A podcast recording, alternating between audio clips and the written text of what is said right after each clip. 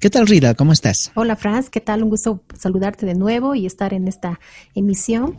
Esta vez con una invitada, una amiga nuestra, parte de nuestra comunidad en mucho tiempo y pues una de las, yo creo, considero una de las mejores voces que tenemos aquí en la ciudad de La Paz.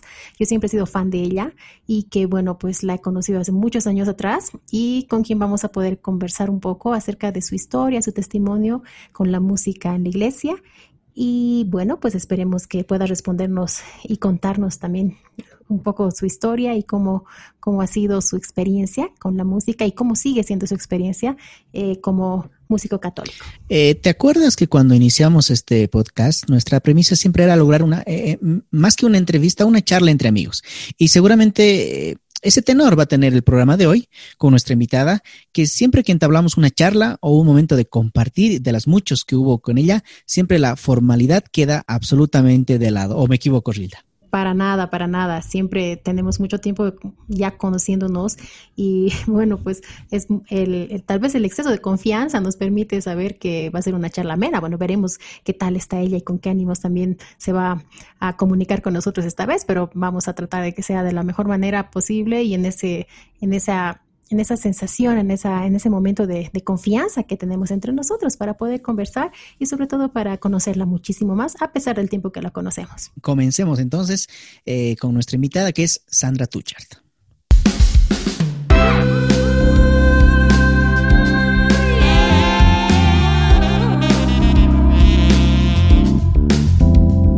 Notas y fe.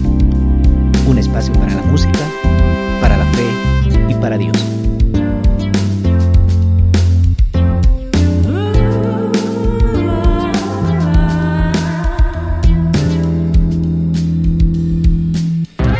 Conducen Rilda Rada y Franz Ballesteros. Sandra, un gusto poder tenerte en el programa, un gusto que hayas eh, aceptado nuestra invitación. Eh, bienvenida, Sandra. Muchas gracias, Franz, muchas gracias, Rilda, por este compartir, por este momento que vamos a tener juntos charlando sobre música. Eh, tal cual, eh, el programa habla de música, habla de lo que es fe, habla de Dios. Entonces, bueno, esas son las temáticas que queremos abarcar con una amiga que ya hicimos la introducción, que a, la cual conocemos mucho y le tenemos mucha confianza, así que seguramente va a ser una charla muy amena y muy bonita. Eh, permíteme comenzar con la siguiente pregunta, Sandra. Em, ¿Cuándo y cómo te diste cuenta que, que al cantar afinabas? Que tenías aquel talento el cual no todos, y me incluyo, tenemos el privilegio de tenerlo. Eh, bueno, eh, es una historia creo que como todos los músicos o cantantes han tenido de alguna manera. Eh, vengo de una familia estrictamente,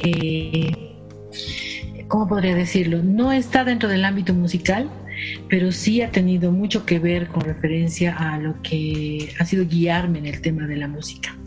he sido criada por mi abuela, prácticamente por ella y por mis dos tíos. Y ambos tenían estilos musicales totalmente diferentes. Uno era muy clásico, eh, más tirado a la trova, y el otro era más, eh, más tirado a la cumbia y todas aquellas cosas, ¿no? estilos musicales muy diferentes. Y uno de ellos, específicamente mi tío Hugo, ha sido, que considero que es mi padre, él ha sido el estrictamente responsable de guiarme un poco más en el tema musical.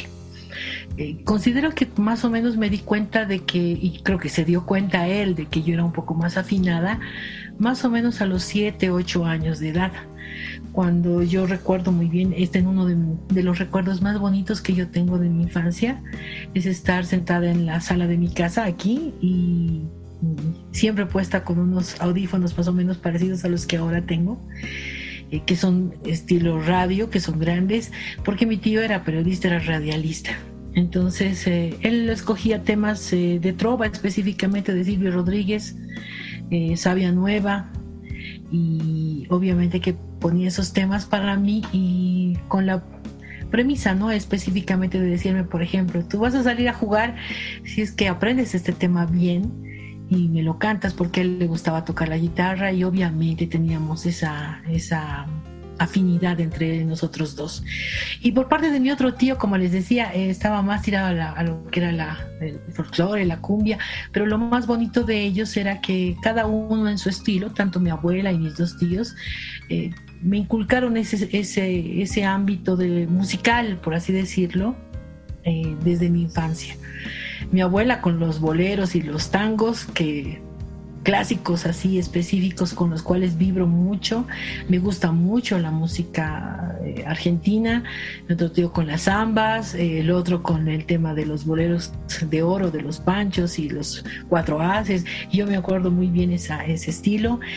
Y mi tío Hugo que tiraba más a la trova, al tema de, de la no sé, la música clásica después del almuerzo siempre era primordial para él ciertamente no eran músicos eh, más, más eh, han inculcado en mí ese estilo musical que ahora tengo.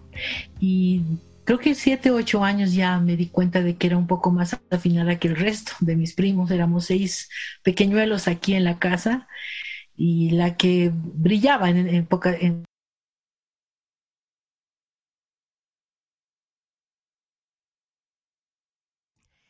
Qué lindo, qué linda esa experiencia, ¿no? Ese nutrirse de la música y de diferentes géneros que has tenido desde tu niñez.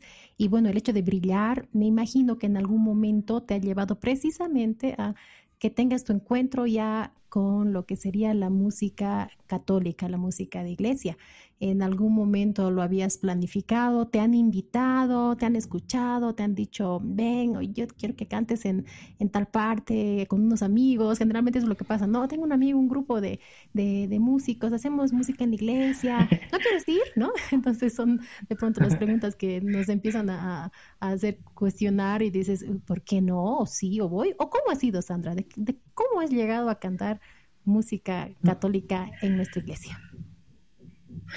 Bueno, eh, debo comenzar eh, por esto. Si bien la música ha estado eh, presente en mi vida desde muy pequeña, por, como ya les contaba, por medio de mi familia, no, no así tanto la fe, sino hasta que, bueno, a eso de los 12 años más o menos, ocurrió una situación creo que bastante peculiar hoy en día, ¿no? Alguien se enferma en la casa, alguien tiene una situación de una enfermedad tal vez terminal y que por eso eh, se aferra un poco más a la fe. Era el caso de mi madre. Y yo recuerdo que hasta mis 15 eh, años que ella falleció, eh, obviamente tenía esa afinidad con la música. Sí estaba involucrada en la fe por, por medio de mi madre, que era muy católica además, pero mm, no había esa, eh, ese querer estar todo el tiempo ¿no? en, la, en la iglesia, en la parroquia, como ahora siento, o como después de ese tiempo lo he llegado a sentir. Creo que ha sido por, esa, por ese lado. Eh, yo era muy, y debo de contarles a ustedes, era muy rebelde, y creo que sigo siendo, ¿no? De una u otra manera. Me caracteriza, mi, mi personalidad es muy, muy rebelde, muy contestataria. Eh, y obviamente cuando pequeña era mucho más. Eh, adolescente, imagínense.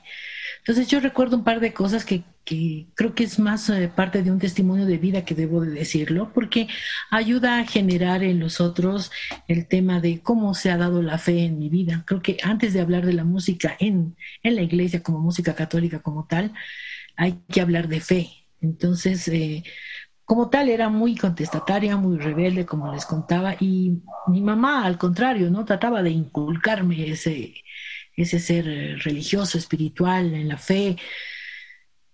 Me acuerdo que me, ah, bueno, a los 15 años eh, me llevó a la, a la, confirmación, ya había hecho ya mi primera comunión mucho antes, y es ahí donde más o menos las monjitas, ¿no? Cuando te preparan, notan que obviamente afinas un poco mejor, cantas mejor, entonces trataban de llevarte hacia el coro, y yo totalmente rebelde y contestataria, pues siempre decía no, entonces eh, hubo una, especialmente una de las eh, monjitas a las cuales recuerdo con mucho cariño, Sor Beatriz y Sor Lourdes, que son, eh, son hijas de María Auxiliadora.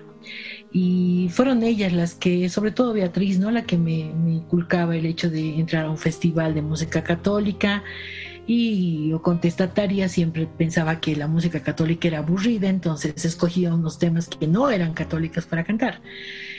Eh, por otro lado, mm, cuando hablo de fe, el hecho de que mi mamá siempre trataba de, involucrarme en el tema espiritual y yo, obviamente que a los 15 años uno mm, no, no, eh, no siente tal vez la necesidad, ¿no? Y yo tenía ese, ese, eh, yo le decía a mi madre, si Dios existe, existiera realmente, y le, era tan dura con ella para decirle estas palabras, le decía, si Dios existiría, como tú dices, eh, no te tendría tan enferma como, como lo estás. Entonces era un tema más de rebeldía, de... Cuestionamiento. No me da la gana, ¿no? Exactamente, la cuestionaba mucho. Eh, yo recuerdo que eh, trataba ella, ¿no? De llevarme, ella ya, ya, ya iba a los grupos de, obviamente buscando Dios, buscando alivio a su dolor y a, lo que le estaba pasando. Ella tenía un linfoma en, el rostro, tenía cáncer. Entonces buscaba ¿no? la manera de poder eh, acercarse un poco más a Dios, aliviar su dolor. Y llegó a los grupos de la renovación carismática porque dos, dos tías mías eh, también iban, ¿no? Y en busca de sanación, como les decía, ¿no? Apego a Dios eh, la llevaron. Entonces eh, ella vio los grupos de ahí de la renovación y obviamente, ¿no? decía, hay muchos jóvenes en la renovación. A las misas donde yo voy o a la Eucaristía y en los grupos hay jóvenes, ¿por qué no vienes conmigo? Y creo que fue un par de veces que yo fui y la primera reacción que tuve frente a eso fue eh, salir corriendo, así textual. Y yo miraba desde la puerta y, le dije, ya te voy a ir a esperar, mamá, pero obviamente que no voy a entrar. Y mi mamá era de las que, de una u otra, y creo que ha sido una mujer muy inteligente conmigo porque si bien trataba de presionar de una u otra manera, lo hacía sutilmente, no lo hacía eh, de, manera, frontal. Lo hacía de manera sutil y justamente utilizaba el tema de la música. No me decía, eh, por ejemplo, no yo eh, cuántas veces me acuerdo le, rogaba el hecho de, de, poder inscribirme a un curso de, me gustaba siempre la percusión, me, me encantaba la batería, y no, ella nunca dijo, sí, te llevo, sí, no, más bien por el otro tema, me decía, ¿no te gusta el violín? ¿Y, no te gusta la guitarra? Eh, que son más para, yo creo que son más, más, eh, más calmos, me decía, y yo me iba por el otro lado. Entonces así después de que ella falleció, increíblemente, y eso yo le llamo diosidencia, no coincidencia, eh, dos meses después, una amiga mía muy entrañable, eh, ya fallecida, mi mamá estaba en pleno duelo. Una amiga mía me dice, eh, eh, ¿por qué no vienes a un grupo juvenil? mira, mm, te va a ayudar en el sentido de poder estar mucho mejor con Dios, encontrarte con Él, tal vez tienes muchas cosas que reclamarle. Ahí tocó el punto clave. Ah, obviamente que tengo mucho que reclamarle. Entonces creo que para eso necesito pues una conversación con él así frente a frente. Y no me sé explicar eh, cómo justo me llevó a un grupo de, oración juvenil de la renovación carismática. Entonces, aquello, y, eso es algo, ¿no? Nunca deseches la piedra, ¿no? La piedra que desecharon a veces es la piedra con la que realmente tropiezas. Y esa, es por esa razón que yo ingresé a ese grupo y es ahí en la cuestión de la afinidad con la música, que obviamente, como dice Rilda, eh, comenzaron a, escucharme, a invitarme. De ahí pasé al grupo de, de, ese entonces que se llamaba Aleluya, era un grupo de jóvenes de aquí, de mi parroquia. Y una de las hermanas recuerdo que tenía mucha, mucha solvencia tal vez económica y nos hizo la propuesta a, un, a unos cinco o seis jóvenes de decirnos, eh, yo tengo en mi casa la posibilidad de prestarles un ambiente y voy a comprar además eh, equipo e instrumentos musicales. Y yo he estado pensando si puedo comprar una batería y ahí es donde realmente caí, ¿no? Y caí de panzazo, esa es la palabra, me, me, movieron el tapete. Me compraron, exactamente, me compraron textual, eh, compraron mi pase de, de, y así, ¿no? Compraron mi pase para, para, para entrar a un grupo. De ahí ya pasé a otro grupo que también fui invitada. Ahí es donde realmente eh, me sentí muy bien porque comencé a, con 16, 17 años comencé a tocar eh, batería. Eh, no, no lo hacía excelente ni, ni era una de las haces, pero sí era la única chica en la renovación que tocaba tocaba ese instrumento y cantaba al mismo tiempo. Entonces tenía mis fans ahí, ¿no? Eh, eh, yo les llamo así porque eran pequeños en ese entonces, pues yo les llevo casi siete, ocho años a, lo que son el Rolo, el Randito López, el, Luis Antonio Ramírez, eh, al Mario, Mario Vaca, todos eran muy pequeños, ¿no? Cuando, cuando yo ingresé a la Reno y obviamente que, que yo me sentía muy bien en ese entonces porque eh, tengo testimonios hermosos, anécdotas hermosas de cómo Dios ha ido tocando por medio de la música en mi vida. Eh, Sandra, contigo eh, compartimos muchas cosas, mucha amistad, mucha música y lo interesante, lo digo personalmente, que compartimos muchos gustos musicales similares. pero para todos, cuéntanos ¿qué, qué tipo de música escuchas en tu playlist, qué canciones y qué artistas están a la mano en lo que significa católico y no católico. A ver, en lo católico, mm, eh, me gusta bandas como hay una banda brasilera que es Rosa de Sarón, por ejemplo. Comparto mucho ese tipo de música con mi hijo, que es eh, un estilo muy rock, ¿no? Eh, muy fuerte, muy duro, muy pesado. Pero también en el tema melódico, en el ámbito católico como tal, sí, creo que me siento más más en afinidad con Atenas, que es un poco más, eh, más eh, calma, más, eh, más espiritual, por así decirlo. de oración. Exacto. Estamos pasando una etapa y es, y es singular la etapa que estamos viviendo, porque es una etapa en la cual la música lleva a la oración plenamente como tal. Y, ese tipo de música llama la atención, no solamente por, yo no creo que sea por edad, es el tema de la etapa en la que estamos viviendo personalmente todos. Esa, esa necesidad que uno siente por Dios, por las cosas de Dios, por estar con Dios, que hace que la música también sea un instrumento o un medio para que te lleve a ese encuentro personal con Cristo. Eh, hay, hay, un montón de, artistas eh, que, me gustan en lo personal.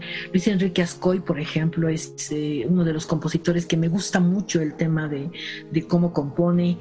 Eh, hay bandas argentinas también, por ejemplo, que he podido, que he podido escuchar incluso en vivo en uno de los viajes que realicé como laica comprometida adoratriz, a quien le mando saludos también, eh, porque ha sido parte de mi camino y que eh, realmente hay mucha riqueza en, ese, en ese aspecto. Ah, eso en el ámbito católico, en el ámbito eh, general, en cuestión musical, en el ámbito secular, tendría que hacer una lista larguísima de todos los artistas de los cuales escucho. hay, hay, singularidad específica eh, con referencia al jazz. Eh, sí, es uno de los eh, géneros que me, me, llama mucho. Es, es un género que se que se da más a la improvisación, por así decirlo, y también vocalmente. He estado escuchando mucho, mucho jazz los últimos años.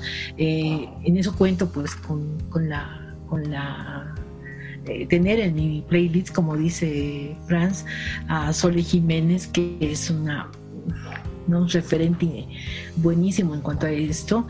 Eh, hay, hay singularidades específicas que incluso encuentro con mi voz precisamente. Y es raro porque todas las artistas que más o menos tienen voces eh, o muy dulces o muy, muy melódicas, no suelen ser de mucho mi agrado. Más me voy por Aretha Franklin, por ejemplo, ¿no? que un vozarrón, pero que realmente es una, una voz profunda, una voz muy baja.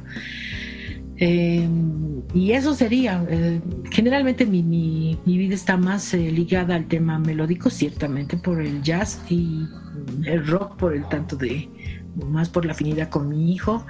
Eh, escuchamos de todo con Julián, es increíble porque nuestra vida está realmente repleta de música desde que nos levantamos hasta que nos acostamos. Eh, yo puedo vivir sin televisión, sin cable, sin, sin, sin incluso comodidades, por así decirlo, pero que me falte el internet y el YouTube no puedo porque es algo que me, llama. Todo el tiempo estamos con música, no, no, incluso desde pequeño él no, no escucha otra cosa que incluso mi música y es algo que me, me, es grato contarles porque eh, generalmente Julián no escucha música de este tiempo, ¿no? Y eso que tiene 18 años, él no, en su, en su playlist, como podríamos decir, no existe el reggaetón, no existe la música que escuchan jóvenes de su, de su de su edad. Generalmente le escucha rock, eh, escucha mis canciones de los 90, escucha 70s, 80s, eh, le encanta el rock clásico como tal así. Eh, y eso, entonces creo que se lleva ya, no se lleva tanto en la sangre como que, o en la genética, sino por el tanto escuchar o imitar o el instruirnos desde pequeños en cuanto a la música. Cierto. Y mira, eh, Tuchita, bueno, yo te digo Tuchita, ¿no? Por los años que nos vemos, además como es Sandra Tuchart, ¿no? Tuchart. Eh, bueno, por cariño le decimos eh, Tuchi, Tuchita, etcétera.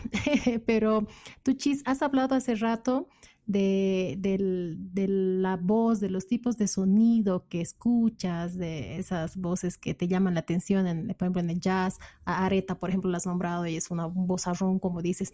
Pero en tu caso, ¿qué tipo de voz crees que tienes? Yo sé, y tú sabes también, eres consciente de aquello, Franz también, no lo van, que tienes fans en toda tu carrera, carrera, ¿no? En la carrera eh, de músico católico, de cantante católica, en todos estos años que tienes trabajando en la iglesia, en tu parroquia, en la renovación, en otros proyectos o comunidades musicales, pues sabemos que tienes tus fans, ¿no? Ya de hecho, Rilde y yo somos tus fans. Exacto, eso vamos a hacer decía, yo le estaba confesando al Franz que era tu, eh, que era tu fans desde que te conocí, ¿no? Y antes de, antes de que tuviésemos el contacto, porque ya te había escuchado antes.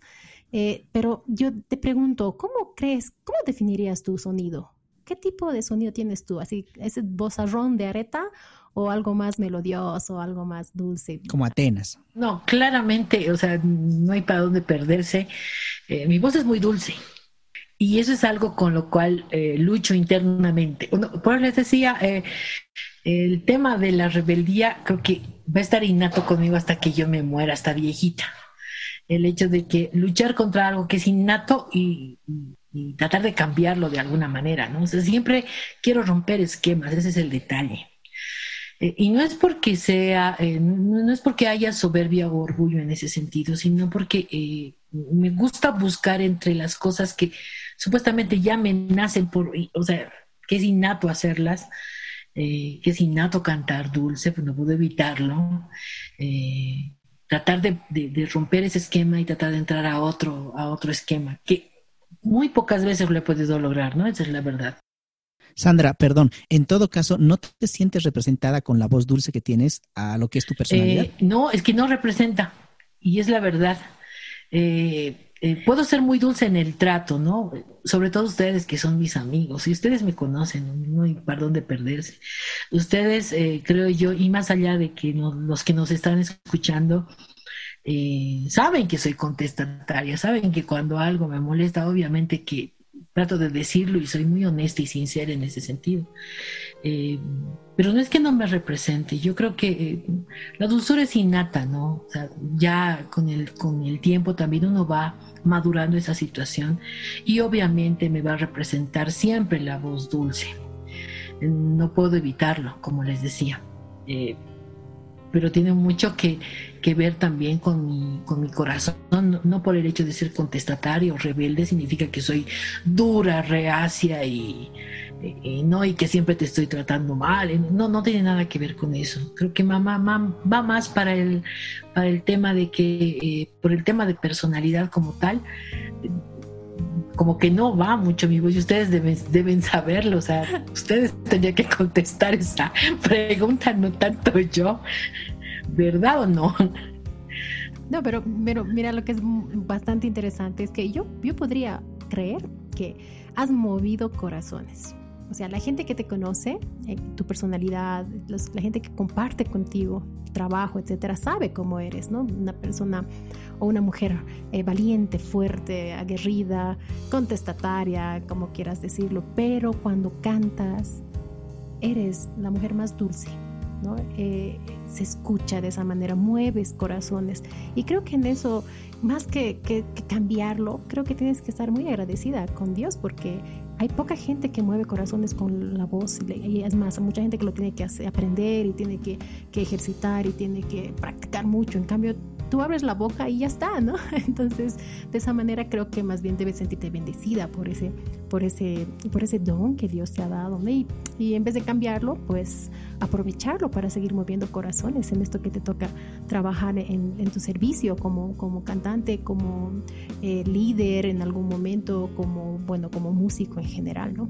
Y eso, eso pues te decimos nosotros así con confianza porque sabes que te vamos a decir siempre las cosas como las pensamos, así como tú nos cuentas también tus historias y tus anécdotas, tu rebeldía innata, pero al mismo tiempo esa dulzura que llevas por dentro que, que, que en tu voz se nota, ¿no? Eh, hay algo que un sacerdote siempre me decía, ¿no? Cuando yo cantaba en ese entonces aquí en la parroquia, estoy hablando de hace años. Yo sigo cantando en la parroquia, pero obviamente que hace mucho tiempo un sacerdote eh, tenía ese criterio. Eh, en este momento estoy en la parroquia Nuestra Señora de la Asunción, hermosa parroquia de mi zona que me acoge todos los domingos en la Eucaristía. Bueno, en esta etapa de pandemia no tanto, pero realmente me ha eh, me brinda todas las, eh, las oportunidades de seguir sirviéndole a Dios mediante el don que me ha regalado. Y siempre lo digo, es Él el que me ha regalado el don y obviamente que es para Él primero. Eh, lo que lleva posteriormente a, hacer o no eh, con, referencia a la música son temas secundarios. Eh, yo he decidido en algún momento em, de mi vida eh, servirle a Dios específicamente con este don y es, y es así hasta que, hasta que Él lo disponga, ¿verdad? pero les decía, este sacerdote me decía algo, ¿no? Que somos cañerías sucias, me decía. Eh, tú puedes poder tener, tener por dentro todo lo que, lo que considera tener una cañería. ¿no? Ustedes a veces han visto una, una cañería galvanizada por dentro. Eh, tiene un montón de sedimento, sedimento perdón, tiene un montón de óxido, eh, cosas que se han ido quedando, ¿no? Sedimentos ahí en medio, que pueden ser todo lo que un ser humano pueda llevar por dentro, pero igualito transporta agua limpia. Entonces, creo que es más por ese lado, ¿no? Que, bueno, debo de ser una cañería, porque eh, como tú dices, Rila, y, no es la primera vez que me lo dicen, y muchas veces no nos han dicho, eh, sí puede ser que tú transportes ¿no? a, las personas con un encuentro personal con Cristo y muchas veces lo he, podido experimentar, el hecho de que cuando tú estás cantando, tú abres, yo generalmente canto con los ojos cerrados. ¿Por qué? Porque prefiero eh, hacerlo internamente, ¿no? O sea, que nada me distraiga de lo que yo estoy haciendo realmente. Eh, por eso pareciera que soy cieguita porque siempre canto con los ojos cerrados. Prefiero transportarme a un nivel más espiritual, por así decirlo. Pero cuando los abro siempre veo a la gente, quizás incluso escuchándome o mirándome, en una expresión realmente de, un encuentro con Cristo. Y eso es hermoso, eso nadie, nadie lo va a negar. Eh, eso es algo eh, que como riqueza eh, espiritual y de vida que tenemos los músicos católicos, deberíamos de tomarlo siempre en cuenta. Eh, somos eso, ¿verdad? Ahora queremos escucharte cantar, Sandra. En esta época de, encierro, hemos, eh, no, espera, esta, en esta época de encierro te decíamos, grabado una, una, canción, la cual es de un compositor, un sacerdote argentino, el padre Meana, que es un compositor increíble y un letrista, pero impresionante, porque sus letras son poesía pura. Eh, y fue, fuiste tú quien escogió esta canción, siempre nuestro amigo. ¿Por qué la escogiste, Sandra? Eh, bueno, esta canción yo la conocí el año 94. Eh, precisamente me, o sea, recuerdo muy bien el, el, año en que la conocí. ¿Por qué? Eh, fue una de las canciones que más me gustaba escuchar cuando iba al grupo de oración de los jóvenes. Eh, por cierto, grupo de oración Fortaleza, que hasta, hasta ahora eh, asisto a este grupo.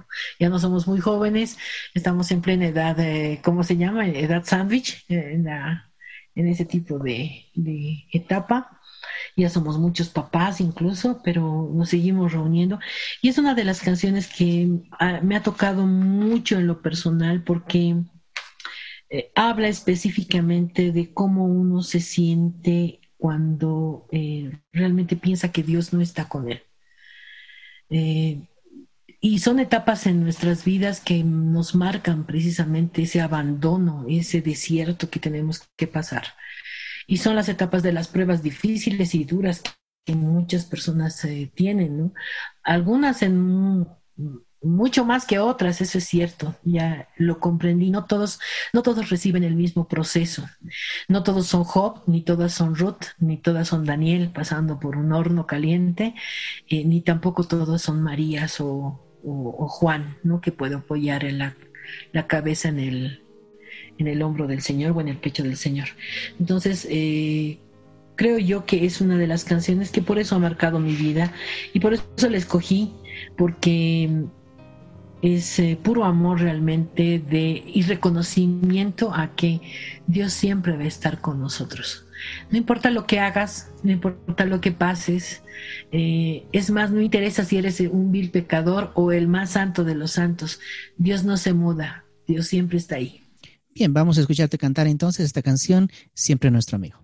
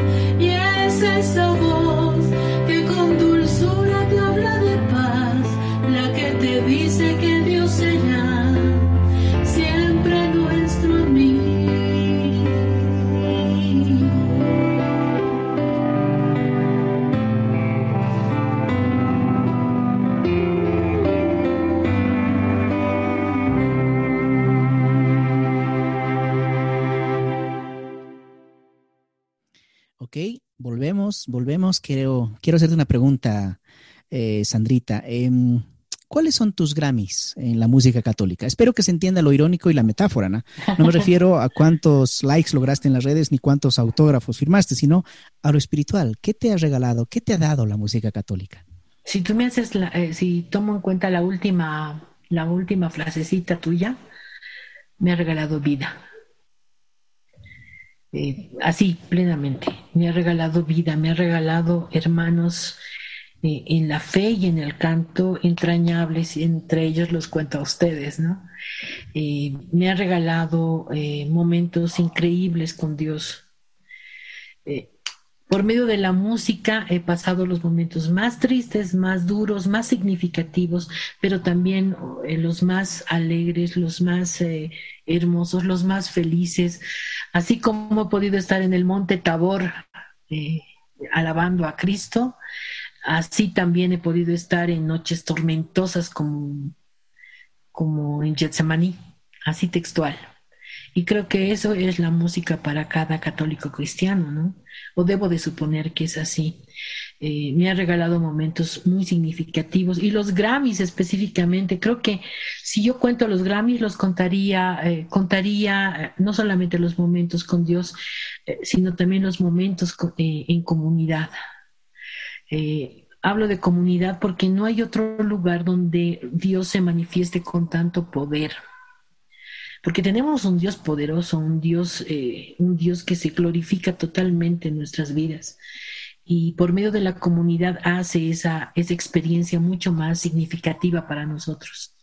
Creo que mi vida no estaría completa si no fuera porque Dios, Dios en algún momento eh, se fijó en la pequeñez eh, de mi ser y quiso moldear este orgullo y a veces soberbia eh, en sus manos. Entonces, creo que eh, los Grammys pues se cuentan eh, en medio de personas con nombres y apellidos, ¿no?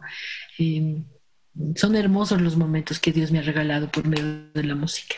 Y de esa manera me imagino, Tuchis, que, que también invitas, ¿no? A los, a los que están en, esta, en este camino, que tal vez están iniciando. Bueno, ciertamente en esta época eh, como que hemos parado un poco la, actividad musical, tanto de servicio en la liturgia o tal vez eh, de, participar en grupos, catequesis, etcétera, que nos mantiene vivos, ¿no? Que nos mantiene activos en, la, en, la, en las parroquias, ¿no? O en los grupos de oración, etcétera. Pero ha surgido de pronto una ola de producción eh, de, de los músicos, de grupos, etcétera, que lo están trabajando desde sus casas, ¿no? Ha salido, ha salido no solamente en la música católica, sino también en la música secular. Hemos visto varias colaboraciones, eh, gente que está dedicándose a grabar canciones, covers, producciones, composiciones, etcétera. Entonces es un tiempo también de cambio, si vienes de, encierro, entre comillas, es un tiempo de cambio.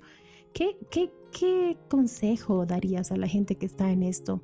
A, los que quieren participar, a los que tienen muchas ganas de hacer música, de cantar, de tocar, de, expresarse, eh, expresar su fe a través de la música, de compartir con los amigos. ¿Qué te ha ayudado a ti para, tener, como dices, esos regalos, esos Grammys? Eh, para que otra gente también logre conseguir? Bueno, para empezar yo creo que eh, si me voy a un, un, poco al magisterio de la iglesia, según el catecismo, eh, indica que la música católica como tal es un tesoro inestimable para la iglesia.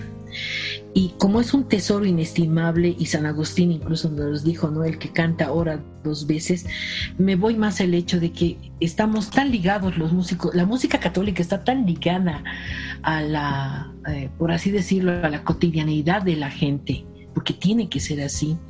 Eh, está ligada a la liturgia específicamente dentro de lo que son nuestras parroquias y nos da también eh, que la música debería ser una ofrenda para Dios.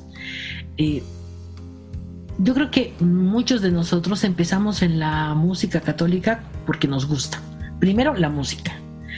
Eh, o empezamos por el otro lado. Primero nos gusta Dios y nos vamos enamorando después de Él y obviamente después pasamos a la música o las dos cosas van como una riel, ¿no? No se juntan, pero van como una riel eh, que transporta de alguna manera como, de alguna manera como un tren a, lo que es el ser humano hacia Dios.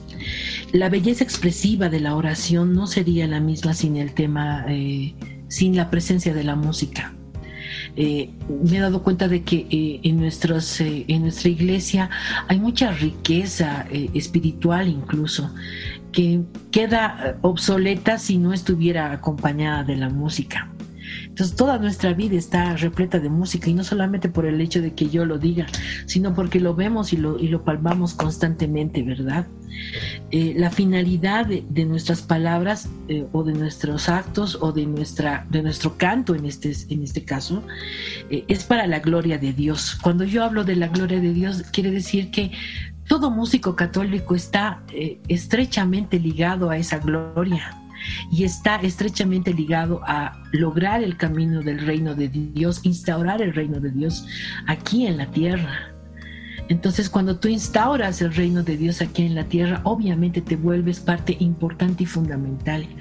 Eh, a un músico católico se le dice, ¿no? Por ejemplo, eh, tú eres importante dentro de la iglesia porque acompañas la oración, porque acompañas la liturgia, mas no eres el indispensable ni eres el más importante, eso es cierto. ¿no? Pero tiene su importancia, porque una Eucaristía hoy en día sin la sin la vivencia eh, acompañada a la vivencia, la música, sino acompañar a la música, obviamente que eh, muchos jóvenes incluso o niños estarían exentos a veces ¿no? de las Eucaristías, porque estamos, eh, estamos inmersos en todo aquello. Entonces eso me cuestiona a ver el hecho de que a cada músico católico yo le diría, para construir el reino de Dios, para construir, para ser parte de la gloria de Dios, obviamente que tienes que tener conocimiento en música es muy, es, indispensable, ¿no? Porque incluso ofreces un, camino mucho más, eh, eh, mucho más estable. Eh, necesitas ese tema de formación musical. es algo que a mí me ha faltado y me sigue faltando, debo de ser sincera pero de alguna u otra manera necesitamos formarnos. Eso creo que debería ser uno de los consejos. Pero no solamente formarnos en el tema musical como músicos. Em, cuando yo hablo de San Agustín y dice el que ora, ora dos veces, eh, también dentro de mis, eh, de mis, eh, de los hermanos que me han ido formando dentro de lo que significa iglesia como tal, siempre me decían que tu instrumento no sea un lugar donde te puedas esconder de Dios, Pareciera que la música te lleva a Dios, pero llega un momento en que el músico, para no orar, eh, para no tener ese encuentro personal con Cristo, maneja el instrumento como, una, como un límite, como una frontera, ¿no? Y no le permite a Dios obrar plenamente. Me ha costado muchas veces retroceder y debo de decirlo. Pareciera que para el mundo significaría retroceder, ¿no?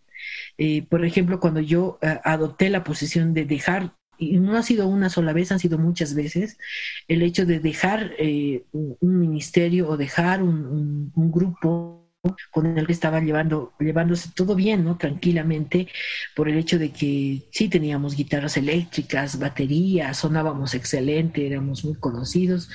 Eh, retroceder en el mundo tal vez pareciera que significara perder ¿no? espacios, pero es bueno a veces volver al, a, la madera, volver a la guitarra de palo, al bombo de, madera, a, a, lo simple, porque a veces Dios en las simples cosas hace maravillas, hace fructificar de nuevo.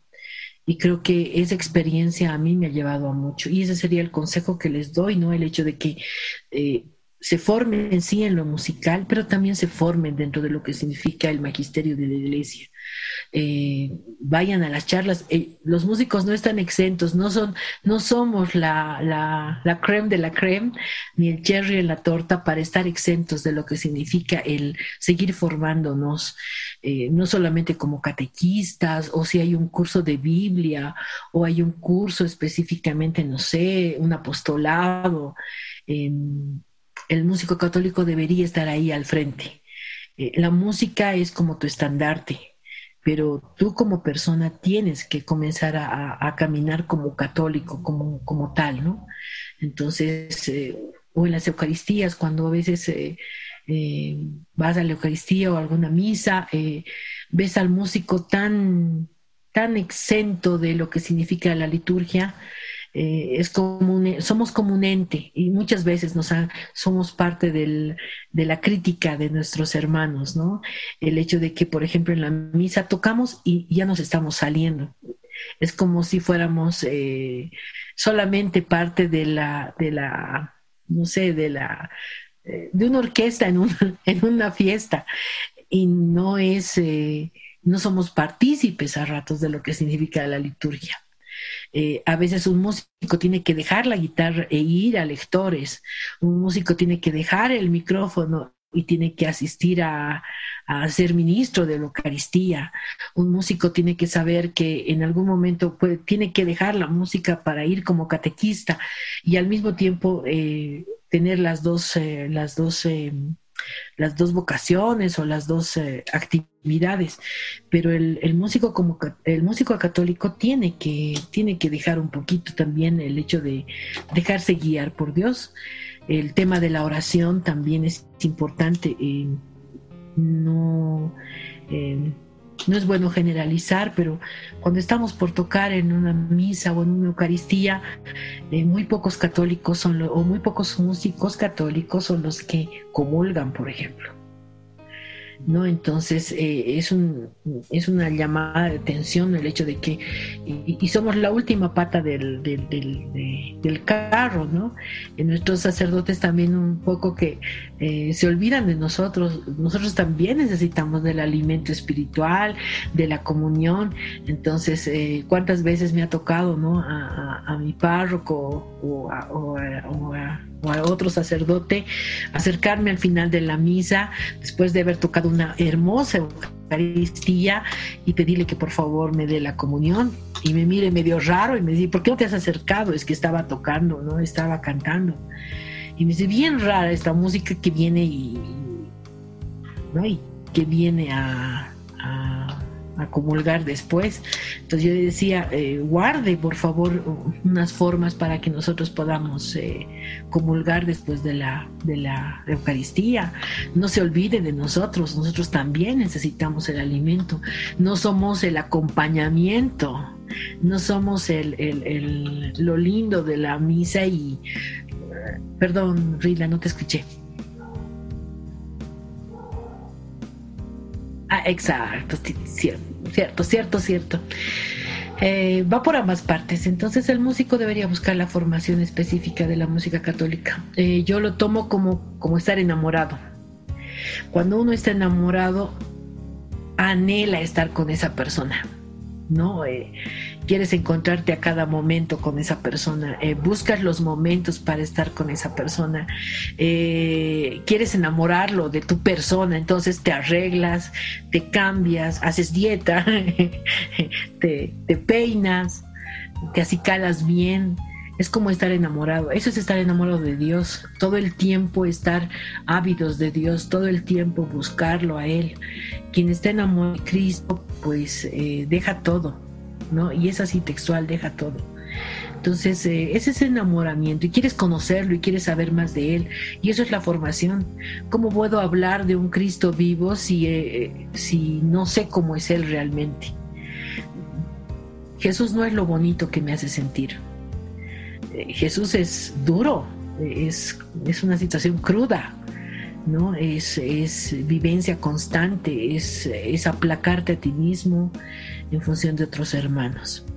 Sí, seguramente. Sé muy bien, Sandra, que junto con la música trabajaste también con jóvenes. Y descifrar lo que hay dentro de la cabeza de un joven es casi imposible, y lo sabemos porque todos alguna vez fuimos jóvenes. Eh, y como tal, tú también ahora eres mamá de un joven y un adolescente. ¿Cómo le hablas a un joven de Dios? Yo creo que para hablarle a un joven de Dios no puedes eh, buscar palabras rebuscadas, eh, no tienes que hablarle de un Dios eh, lejano.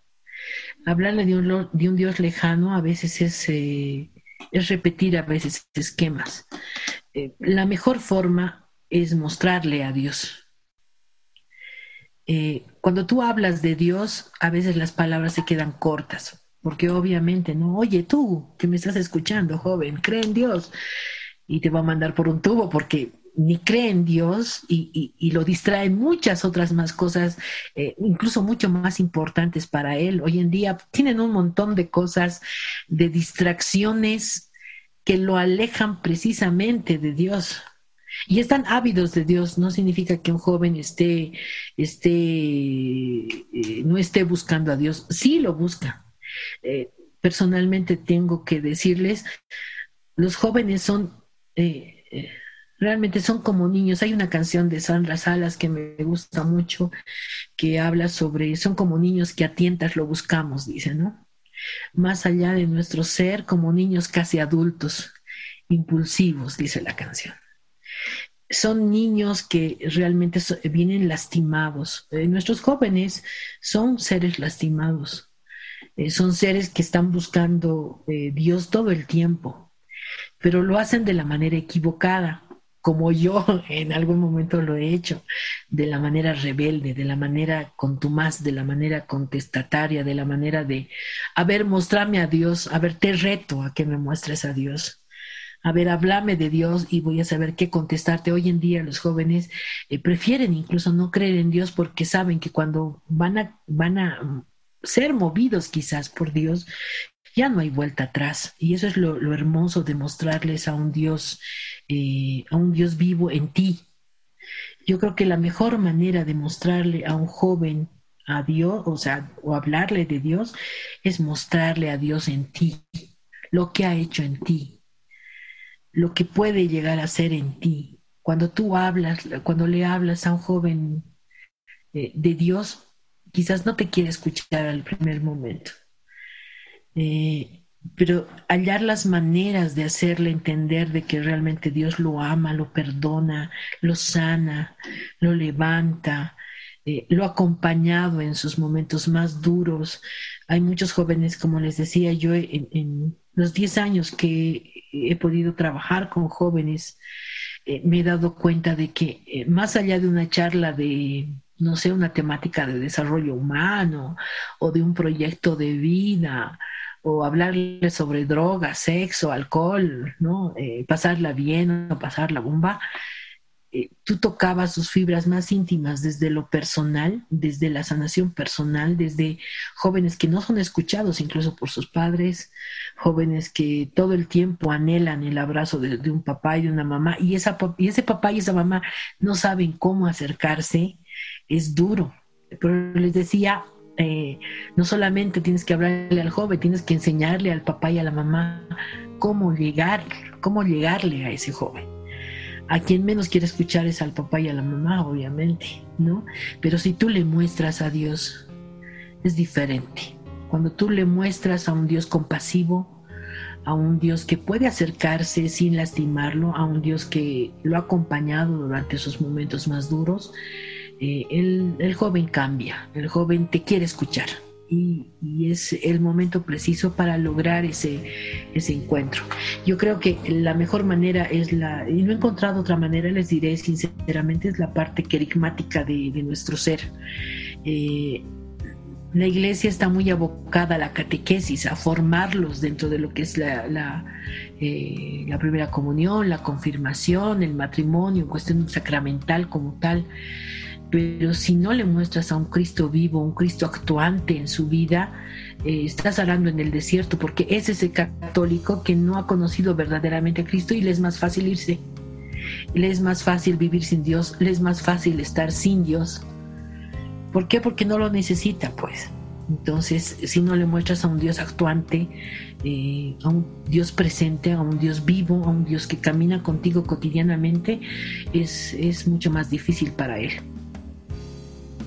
Sí, así es, Sandrita. Tus palabras son muy lindas, las que nos dices un poco por tu experiencia, obviamente, y porque, bueno, pues eh, es lo que sucede, es tan real y esto de mostrar a un Dios vivo, a un Cristo vivo presente en, la, en, todos, ¿no? En la, en, la, historia de cada persona, pues es fundamental también como nosotros como bautizados, porque es nuestro, nuestra primera tarea, ¿no? Anunciar el reino de Dios, anunciar a Dios, como también denunciar.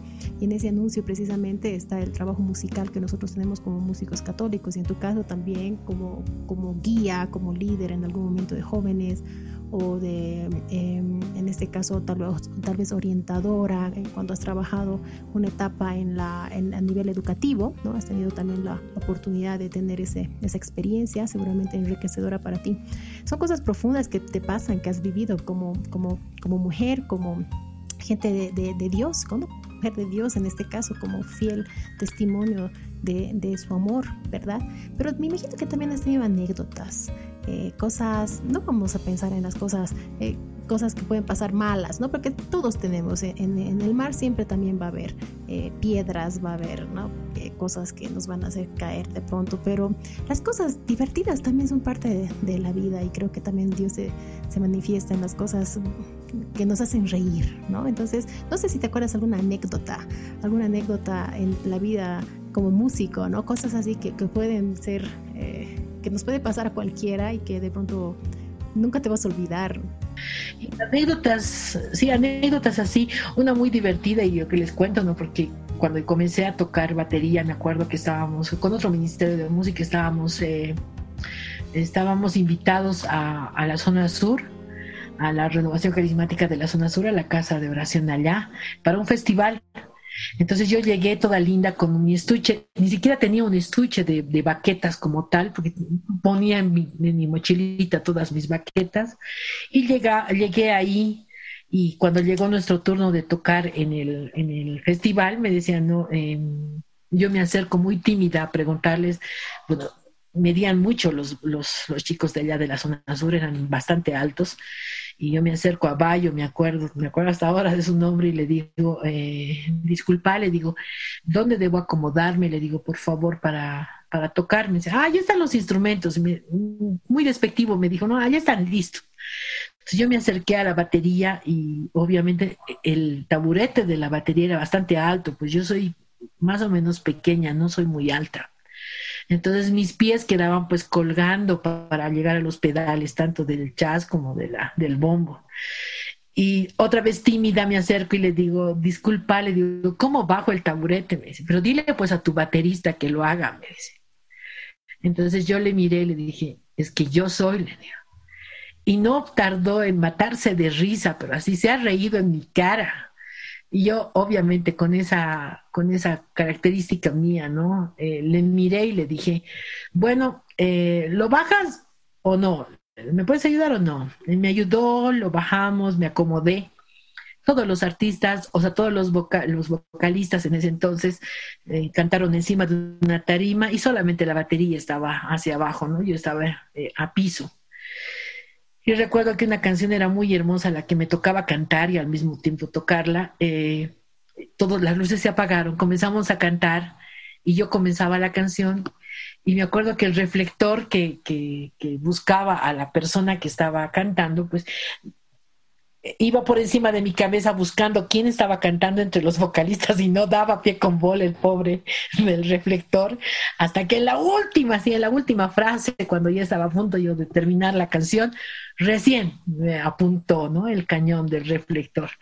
Después de eso, y me acuerdo que fue tan espectacular como cantamos, como tocamos ese día, que después todititos los chicos del, del otro ministerio, que justamente estaba Bayo y todos aquellos, eh, sus hermanos, eh, vinieron y, obviamente pues no me felicitaron porque me no, nunca hemos visto una mujer cantar, encima cantar lindo y encima tocar, ¿no? es raro.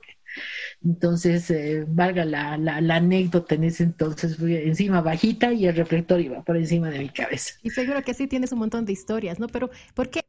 Hablamos de estas anécdotas, de estas cosas que nos pasan, que podrían ser tal vez pasajeras o, olvidarse en el tiempo, ¿no? Sino porque marcan historias, marcan momentos y además conocemos pues a la Sandra que también pues ríe, nos hace reír y, y bueno pues nos genera eh, momentos en los que nos sentimos también más unidos, ¿no? Y que nos dejan memorias a través de los años. Y esto es lindo recordar y, y acordarse y, y, pensar en ese tiempo y volver a vivir, ¿no? Entonces son, son historias que para otras personas tal vez no pueden ser, no son tan divertidas, pero el, el hecho de, recordarlas o de conocerlas nos hacen ver la humanidad misma, ¿no? De todos nosotros que estamos prestos a que nos pase todo, a que, a que tengamos historias, anécdotas y que eso es lo lindo de ser músicos, ¿no? Que siempre va a haber una historia que contar donde nos vamos a reír y vamos a poder compartir y, y nos vamos a sentir pues felices con el trabajo que estamos haciendo. Justamente que sí, hay anécdotas que realmente son, son inolvidables y hay otras que también nos, nos generan ese ese espíritu de comunidad. Tú lo decías bien, es donde más uno siente que eh, es parte de algo. Eh, es bueno generar en nosotros siempre el, sentimiento de pertenencia. Y eso es lo que hace nuestra iglesia con nosotros. Ese sentimiento de pertenecer a una familia, de pertenecer a una comunidad, de pertenecer a un grupo, de ser parte de, ¿no? De algo. Eh, eso es bastante valorable, creo que para el ser humano. Siempre está en búsqueda de, eh, de pertenecer a, una comunidad, de estar en, de ser parte de. Eh, el trabajo en equipo que, que se pueden generar incluso en, el ámbito de iglesia es mucho más importante que el caminar solos. Es por eso que nuestra iglesia es así, es, es, es hermosa, ¿no? Porque acoge a todos a blancos, negros, diferentes. para entrar a la iglesia católica no tienes que inscribirte, no, hay un, no, es, no es un grupo en el cual te inscribas, eh, no, hay, no hay una etiqueta específica. Eh, sí hay muchas, eh, muchas maneras de acercarte a Dios y donde estés, seas catecúmeno, seas eh, seas eh, carismático, eh, seas de iglesias de Cristo, seas de, no sé, de comunidades de base, o estés en una parroquia simplemente y sin ningún movimiento, son cosas que te generan ese sentido de pertenencia.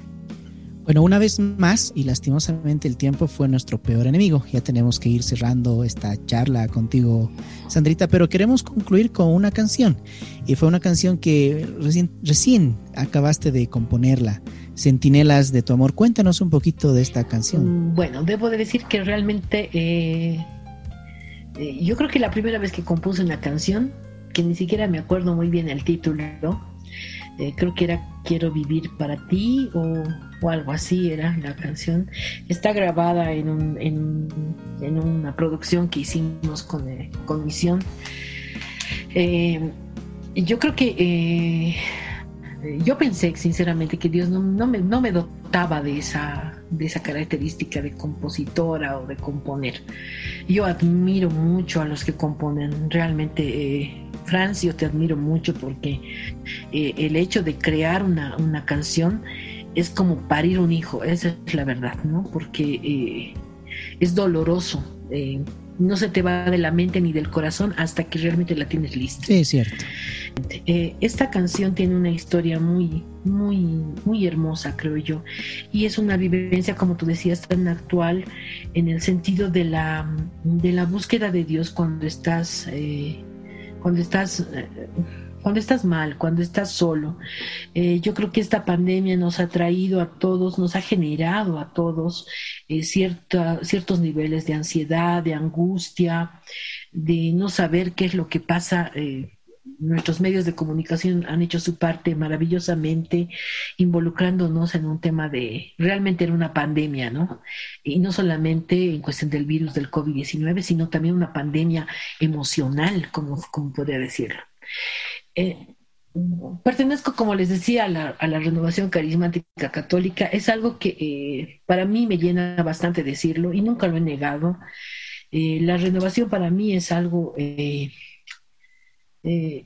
parte de mi vida, eso nunca se va a ir, eso jamás lo voy a dejar, es, es donde es donde me he enamorado de Cristo, donde he amado a Cristo, donde Dios me ha amado profundamente y me ha regalado muchas cosas, eh, donde Dios me ha, puesto para, para, generar un cambio también en mi propia vida personalmente y también en la vida eh, de otros a través de la música. Es hermoso. Es un camino muy hermoso. Pero, eh, y ya con mi grupo de oración, eh, Grupo Fortaleza, eh, que como les decía es un grupo hermoso también en el sentido de que nos hemos conocido muy, muy jóvenes. Y yo recuerdo haber entrado el año 92, ¿sí? Yo considero que yo nací bueno, mucho tiempo atrás, pero el año 92 ha sido clave para mí. Con 15 años eh, volví a nacer, conocí a Dios, conocí a Cristo. Eh, Cristo vino a mi vida. Entonces, eh, este grupo es bastante importante para mí porque me ha sostenido durante mucho tiempo, muchos años de mi vida y lo sigue haciendo en el tema de comunidad y oración. Es donde he aprendido a hablar con Dios así, plenamente, como si estuviera hablando con ustedes en este momento. Y creo que es una de las eh, cosas que más, más significativas de la renovación es, ese, ese encuentro personal con Dios y Dios caminando contigo cotidianamente, todo el tiempo, a cada momento. Entonces, eh, con el grupo Fortaleza, después de mucho tiempo, yo ya estaba trabajando aquí en la parroquia, eh, había dejado de, la, de lado un poquito el hecho de reunirme en oración con ellos y en esta pandemia, en esta, en esta cuarentena, por sugerencia de uno de los hermanos, comenzaron de nuevamente a, bueno, nuevamente a generar el hecho de reunirnos, de, tratar de hacer oración virtual. Eh, y todos los jueves a las 8 de la noche pues nos reunimos y todo aquello. Me invitaron nuevamente. Yo les dije, pero claro que sí, es como encontrarme con una tía de años, como, como encontrarme con mi hermano después de un viaje largo. Es así, contarnos nuestras historias de cómo ha ido nuestra vida y continuar viviendo. Es como si hablara con ellos de ayer a hoy, así. Entonces, eh, durante las oraciones que teníamos, obviamente se pedían palabra y yo comencé a generar una situación de, querer encontrar otra vez esa, ese encuentro personal con Dios en medio de la oración.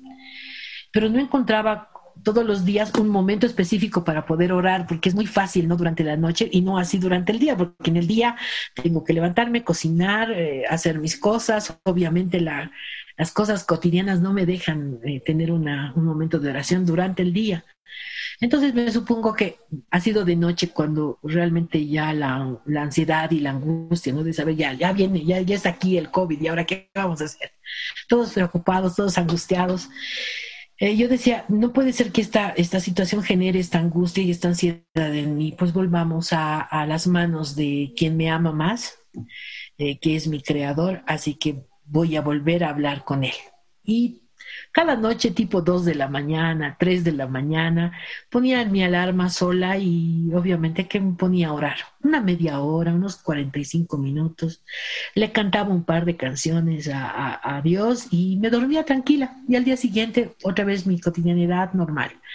Pero ya cuando generábamos esta situación de la oración con el grupo Fortaleza, eh, surgió en David. Eh, David Bustamante, que es eh, actualmente el, eh, por así decirlo, el coordinador nacional de la renovación carismática, que ha tenido ya incluso eh, situaciones muy importantes, lo que significa el ECLA o, el o, Concharis, que significa ya la Secretaría General en Roma, incluso de la renovación carismática. Él me decía, no sé, Tuchi, te siento medio rara, me decía, ¿cuándo charlamos? Y una noche lo llamé y le dije, mira, ¿sabes qué? Eh, él se llama David, yo le llamo gato, todos le decimos gato. Y le digo, gatito, yo siento algo en mi corazón y tengo que decírtelo. Yo siento que tenemos que orar. Y tenemos que orar porque es una necesidad de estar con Dios, yo así lo siento. Y él justamente un día, un día jueves, eh, en medio de la oración, eh, surgió una palabra y venía de, una palabra muy hermosa que era de Jeremías. Creo que sí, estaba en Jeremías y la tengo, no, estaba en Ezequiel. Es de Ezequiel y todo el capítulo 22 específicamente es muy duro, ¿no? Porque habla justamente de que vienen cosas muy terribles y que un Dios justiciero, típico del Antiguo Testamento, ¿no? Un Dios que realmente era un Dios eh, eh, muy duro. Pero hay un versículo específico que a todos creo que en el grupo nos, nos tocó.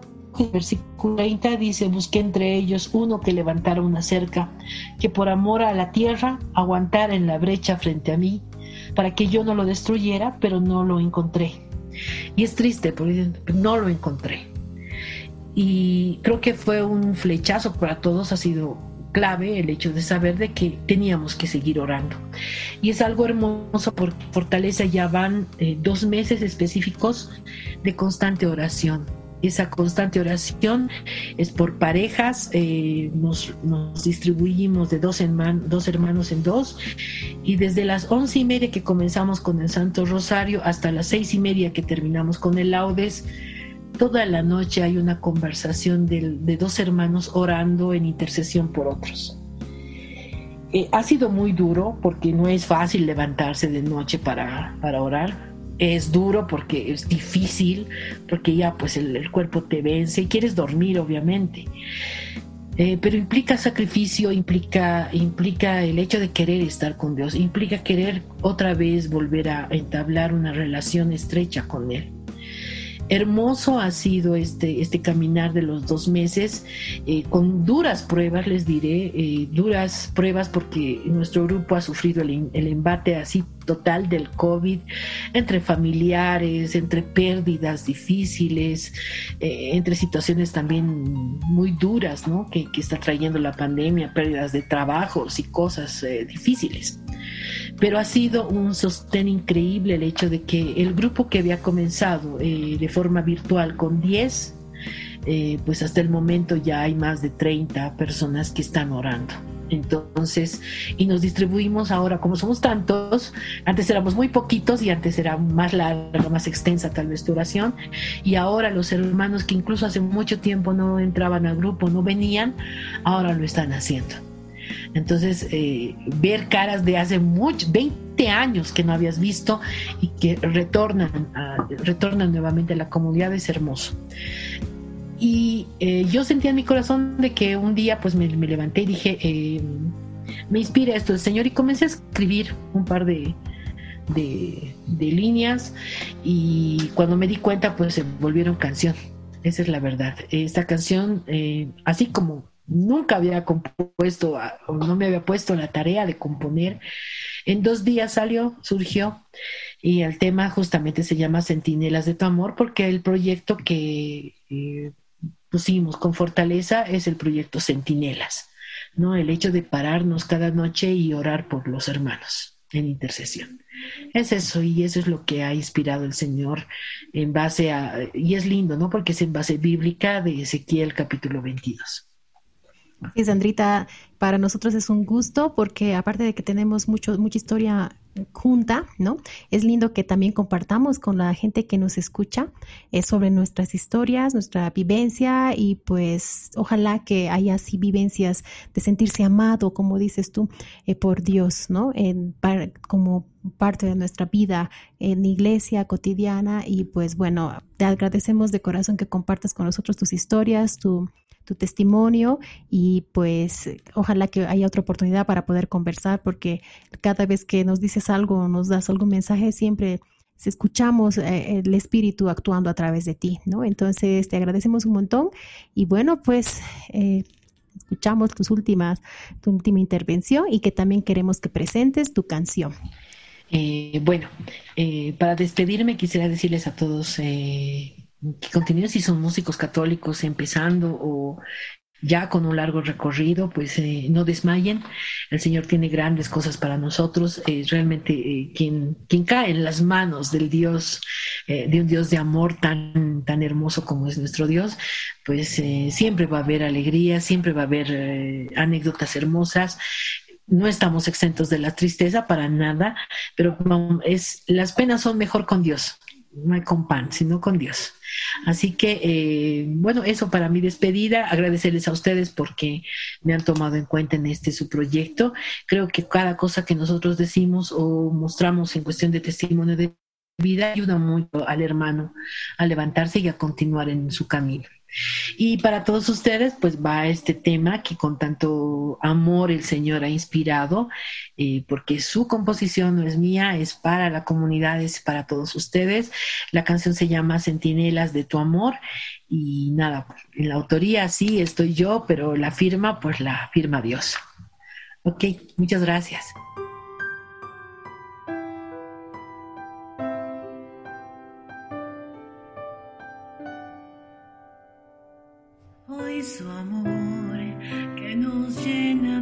y al venir nos impulsa con valor esa paz la que ansiamos al orar en las noches se sintió al despertar. Busca entre nosotros uno que oirá.